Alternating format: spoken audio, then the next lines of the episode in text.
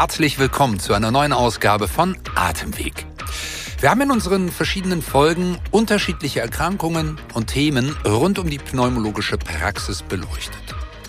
Heute sprechen wir über ein Thema, das irgendwie anders ist.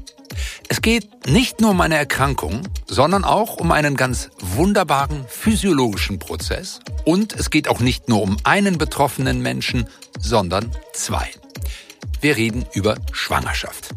Und da wir bei Atemweg sind, reden wir über Frauen mit Asthma, die schwanger sind. Was ist hier wichtig? Gibt es besondere Dinge zu beachten oder kann auch eine Asthmatikerin ganz einfach schwanger sein? Finden Sie es gemeinsam mit mir und unseren Expertinnen in dieser Ausgabe heraus.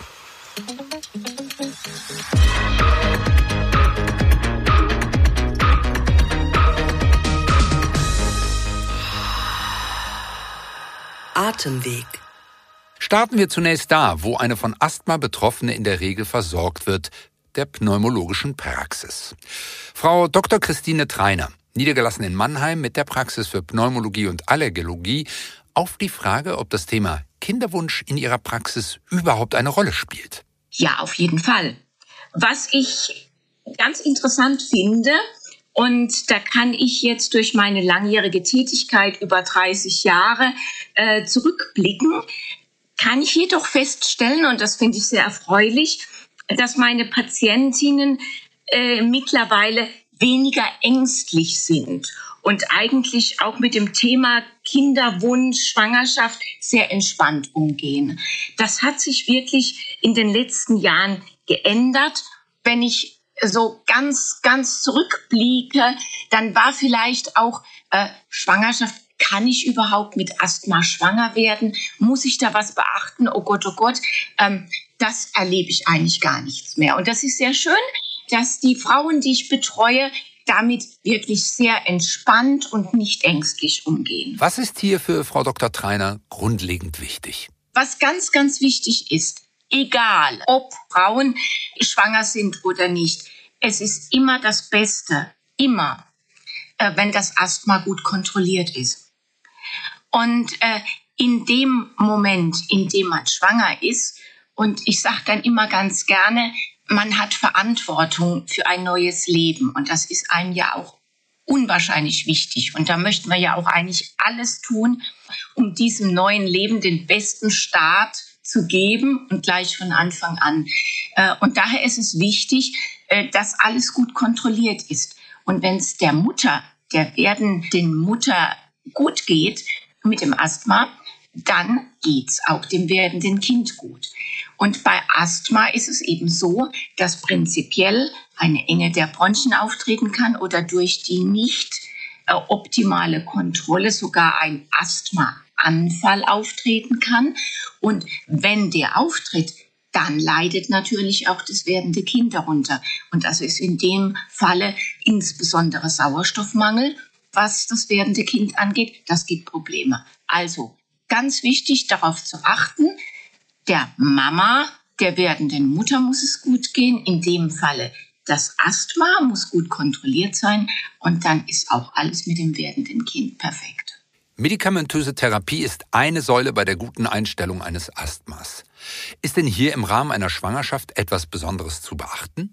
Wir sind jetzt gerade in Deutschland on top, was die inhalative Therapie des Asthma bronchiale angeht.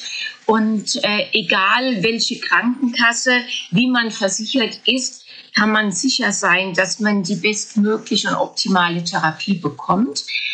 Wichtig ist die Kontrolle des Asthma bronchiale und die optimale Kontrolle erhält man durch ein kortisonhaltiges Bronchenspray, sozusagen den Beschützer. Ich möchte noch mal betonen, für alle, die sich da Gedanken machen und insbesondere wenn man schwanger ist, macht man sich ja noch mehr Gedanken als vorher. Die kortisonhaltigen Bronchensprays, die wir hier in Deutschland zur Verfügung haben und verordnen, äh, gehen alle nur, wie man so schön sagt, vor Ort. Da geht nichts in den Körper und somit auch nichts zum werdenden Kind. Und das ist, wie gesagt, ganz, ganz wichtig. Das ist zu beachten. dass man am cortisonhaltigen Asthmaspray zur optimalen Kontrolle nicht spart. Und das kann natürlich variieren, je nachdem, wie das Asthma gestaltet ist, ob das ein allergisches Asthma ist und man zu bestimmten Zeiten in Anführungszeichen vielleicht nur Probleme hat oder ob das ein Infekt ist, der das Asthma beeinflusst. Denn Infekte machen natürlich einen Reizzustand der Bronchienschleimhäute und können damit eben auch das Asthma nicht optimal erscheinen lassen. Normalerweise und insgesamt würde ich sagen, das Spray, auf das eine schwangere Patientin vor der Schwangerschaft eingestellt ist, wenn sie gut eingestellt ist, das bleibt auch. Weil damit kommt sie gut zurecht. Und ich weiß auch als betreuender Lungenfacharzt, dass sie das gut verträgt, dass sie damit gut zurechtkommt. Wenn bestimmte Situationen entstehen, wenn eine mangelnde optimale Kontrolle eintritt. Wie ich bereits sagte, das können Allergien sein, das können Infekte sein. Dafür ist eben der Lungenfacharzt da. Da möchten wir dann auch die Schwangere äh, mit betreuen. Dann stellt man eventuell um. Und dann muss man sich aber auch trotzdem keine Sorgen machen. Da gibt es so viele Möglichkeiten, gerade bei uns in Deutschland, äh, um trotzdem mit der möglichst geringsten Dosis eine optimale Kontrolle des Beschützers erreichen zu können. Wann und warum es sinnvoll ist, beziehungsweise sein kann, neben der empfohlenen Vorsorge durch Hebamme und gynäkologische Praxis, als Betroffene während der Schwangerschaft auch nochmals in die pneumologische Sprechstunde zu kommen, das erklärt Doktorin Christine Treiner im Folgenden. Natürlich ist so eine Erstvorstellung immer ganz gut, dass man ganz viel besprechen kann, was einem vielleicht auf dem Herzen liegt und was mir vielleicht jetzt gar nicht an erster Stelle kommt. Ich habe eine schwangere Patientin, die hat zu einer bestimmten Zeit Allergien und dann eigentlich auch nur Asthma. Äh, wie geht sie damit um? Wann wird das im Verlauf der Schwangerschaft sein? Was kann sie da nehmen? Was soll sie da nehmen? Wie soll sie umgehen damit? Ähm, Habe ich wie jetzt zu der Jahreszeit eine Infektzeit? Wie gehe ich damit um? Äh, keiner nimmt gern Antibiotika. Jetzt, wenn man schwanger ist, hat man noch mehr Sorge. Eigentlich muss man sagen, die Wahrscheinlichkeit, dass man Antibiotikum braucht bei einem respiratorischen Infekt, ist eigentlich recht gering. Und bei einer jungen Frau noch geringer. Das heißt, äh, wir haben einen Virusinfekt. Wie gehe ich damit um? Wie verwende ich mein Spray? Was mache ich, was mache ich nicht? Worauf achte ich? Und äh, wenn dann im weiteren Verlauf der Schwangerschaft natürlich der Umfang wächst, äh, dann ist es so, dass man ja davon ausgehen muss, ich weiß nicht, wie viele äh, sich da schlau machen, die Lunge bewegt sich ja nicht, die wird bewegt. Und der wichtigste Atemhilfsmuskel ist das Zwerchfell oder die Zwerchfellhälften besser gesagt. Das heißt, das werdende Kind äh, beansprucht Platz und es wird gegen die Zwerchfellhälften gedrückt, die gehen nach oben und damit können sich die Lungen nicht mehr so beim Ein- und Ausatmen ausdehnen. Das heißt, man hat durchaus eine gewisse Atemnot. Wenn man dann noch Bewegungen macht, wie Bücken oder sich schneller bewegt, dann kann das zu deutlichen Atemnotsgefühlen führen. Und ich kann eine Lungenfunktion machen, besser gesagt als Fachpraxis eine Bodyplethysmographie. Und damit kann ich, ohne dass es weder die Mutter stresst noch das werdende Kind, was ja ganz, ganz wichtig ist, das wollen wir ja behüten, ähm, kann ich feststellen durch die Bodyplethysmographie, woher kommt die Atemnot? Ist wirklich eine nicht optimale Kontrolle des Asthma da? Ist eine Obstruktion da?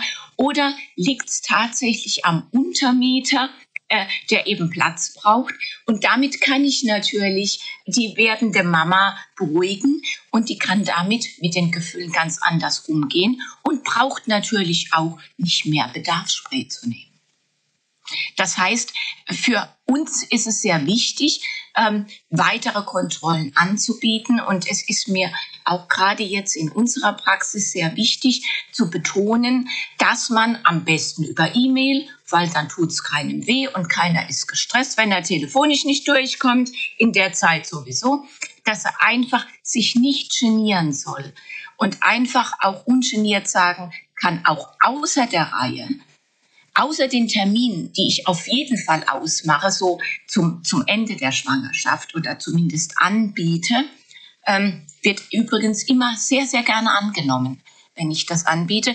Aber dass ich dann zusätzlich sage, und wenn Sie das Gefühl haben, irgendwas stimmt nicht oder ich bin mir unsicher, scheuen Sie sich nicht und wir machen auch außer der Reihe mal eine Lungenfunktion. Das geht immer. Verlassen wir nun die pneumologische Praxis. Die Schwangere findet sich zu einer Vorsorge bei der Hebamme ein. Patricia Frei ist freiberufliche Hebamme in Bad Tölz. Sie geht zu Beginn auf die Frage ein, ob denn eine Frau mit Asthma auch, in Anführungsstrichen, einfach normal schwanger sein darf wenn Patientinnen mit Vorerkrankungen ähm, schwanger sind, das immer ein sehr großes Thema ist, wie viel pathologisiert man das Ganze. Aber das Allerwichtigste ist eigentlich, dass die Dame einfach sehr, sehr gut angebunden ist, sowohl an den Gynäkologen als auch ähm, an einen Pneumologen. Und wenn sie das ist und dort gut eingestellt ist ähm, und dort auch regelmäßig zu ihren Kontrollen geht, dann ähm, verlaufen diese Schwangerschaften meist sehr, sehr unkompliziert. Wie erlebt Patricia Frei die Schwangere mit Asthma? Gibt es da mehr Ängste, mehr Sorgen? Naja, selbstverständlich haben die Frauen schon ähm, mehr Ängste auch in Bezug zum Beispiel auf die Medikamente, welche sie einnehmen, ob die ähm, sich irgendwie auf die Kinder auswirken oder natürlich auch, ob sie jetzt in der Schwangerschaft anders mit ihrer Krankheit verfahren müssen, ob sie irgendwelche besonderen Dinge beachten müssten, zum Beispiel auch in Bezug auf Sport oder ihre Lebensweise, die jetzt natürlich durch die Schwangerschaft verändert ist. Aber ähm, meistens kann man das eigentlich sehr gut in einem eins zu eins Gespräch klären und dann verläuft läuft es eigentlich alles ganz normal seiner Wege.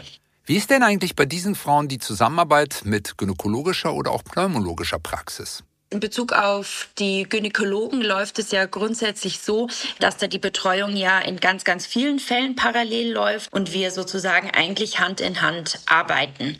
Und wenn natürlich eine ähm, Vorerkrankung besteht, wie zum Beispiel das Asthma, kommt dann natürlich auch noch der Pneumologe mit ins Boot, ähm, der dann zusätzlich einfach seine regelmäßigen Termine mit den Damen vereinbart, so wie er das für sich richtig befindet.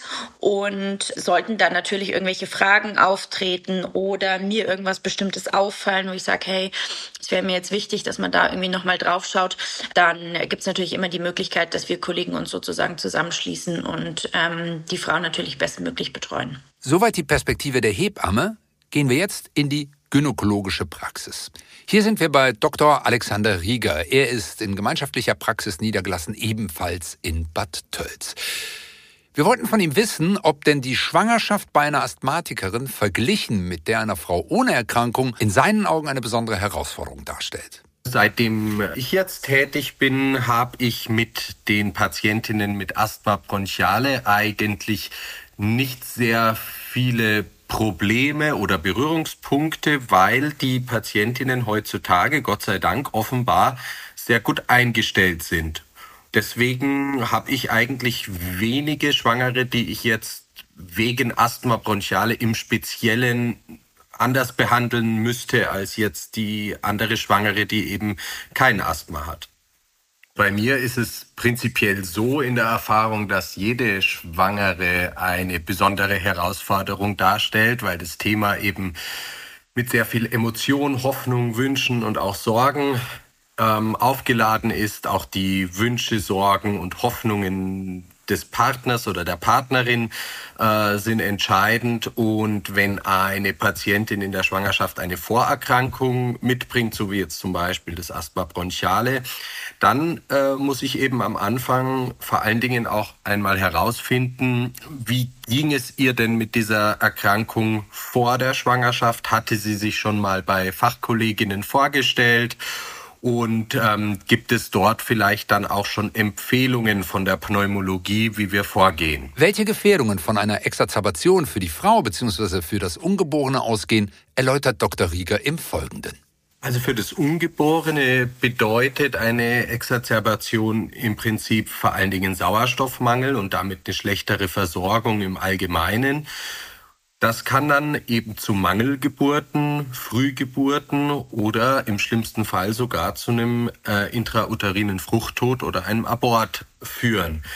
Bei den Schwangeren stellen wir eben fest, dass die ähm, Patientinnen in der Schwangerschaft grundsätzlich schon eine etwas höhere Belastung des Herz-Kreislauf-Systems haben, weil sie zum Beispiel eben ein etwas höheres Blutvolumen haben, welches das Herz äh, durch den Kreislauf pumpen muss und eben auch noch über die Plazenta zum Kind pumpen muss.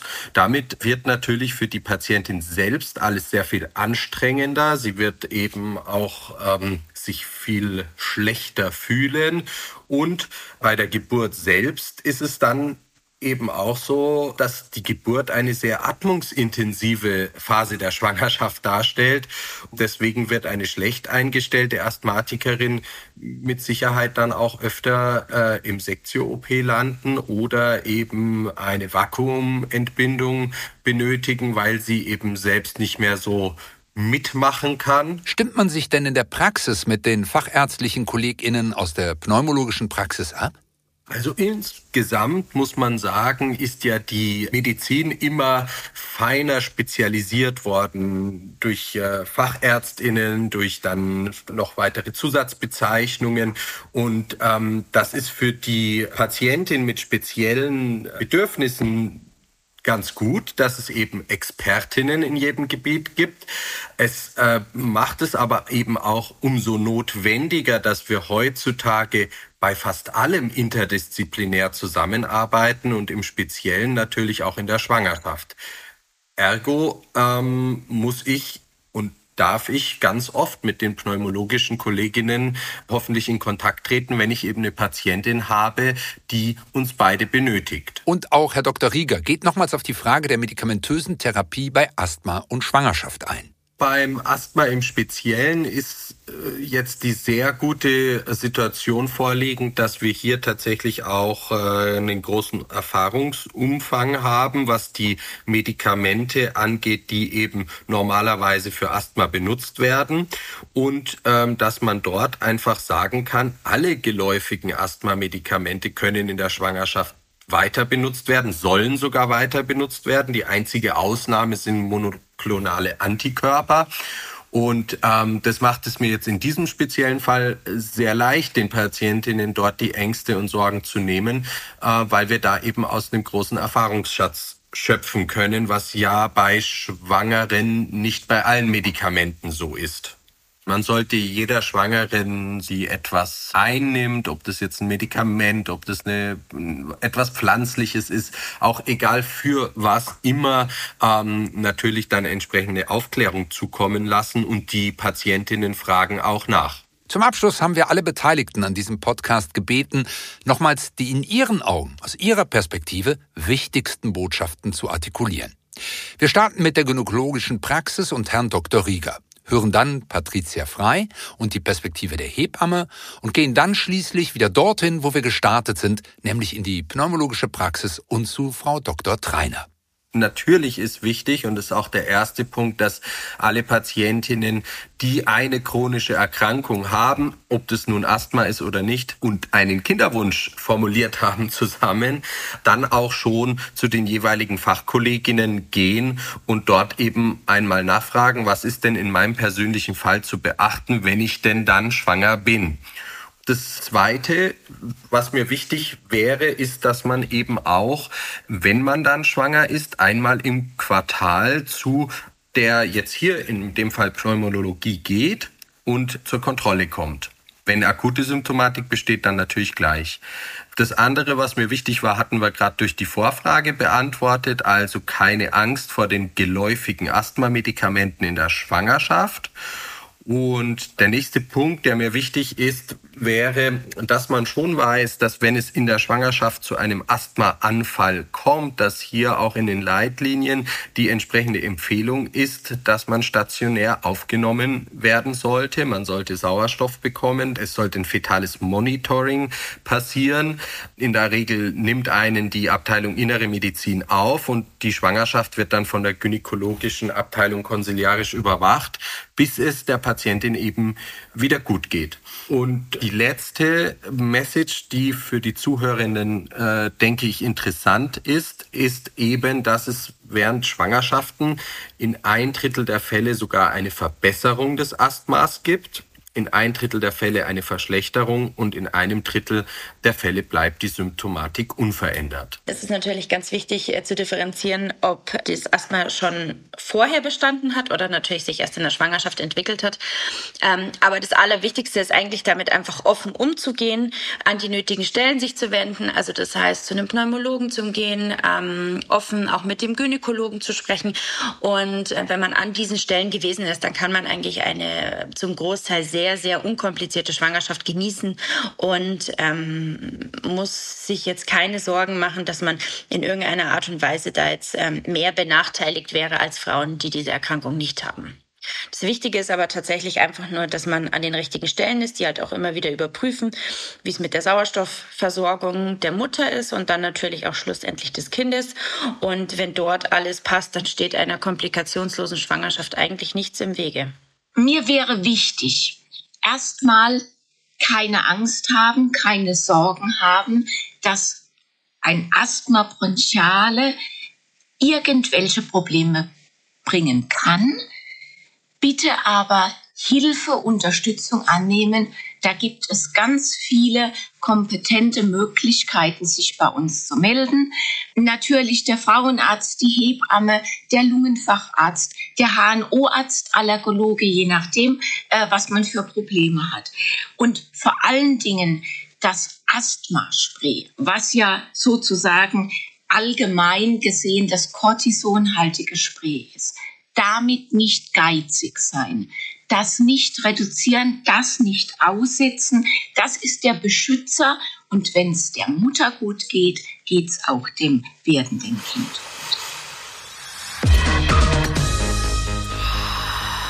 Und damit sind wir am Ende dieser Ausgabe von Atemweg rund um das Thema Asthma und Schwangerschaft. Ich möchte Ihnen schon ein bisschen Lust machen auf die nächste Folge, in der es um Nachhaltigkeit geht. Nachhaltig, ganz konkret, zum Beispiel in der Ausbildung einer Praxis der grünen Praxis. Was kann die einzelne Praxis da tun? Nachhaltigkeit, aber auch als Thema für den Gesundheitssektor. Welche Möglichkeiten gibt es hier? Warum ist es sinnhaft, hier tätig zu werden und welche Verantwortung muss der Gesundheitssektor auch übernehmen? Klar, da spielen natürlich auch Patientinnen und Patienten eine Rolle, die MedizinerInnen, alle, die hier am Prozess beteiligt sind. Freuen Sie sich auf diese Ausgabe von Atemweg. Und wir in der Redaktion von Atemweg freuen uns über Ihr Feedback und freuen uns über mögliche Vorschläge für weitere Themen, die wir hier im Podcast behandeln sollen. Jetzt schon mal danke dafür und bis dahin.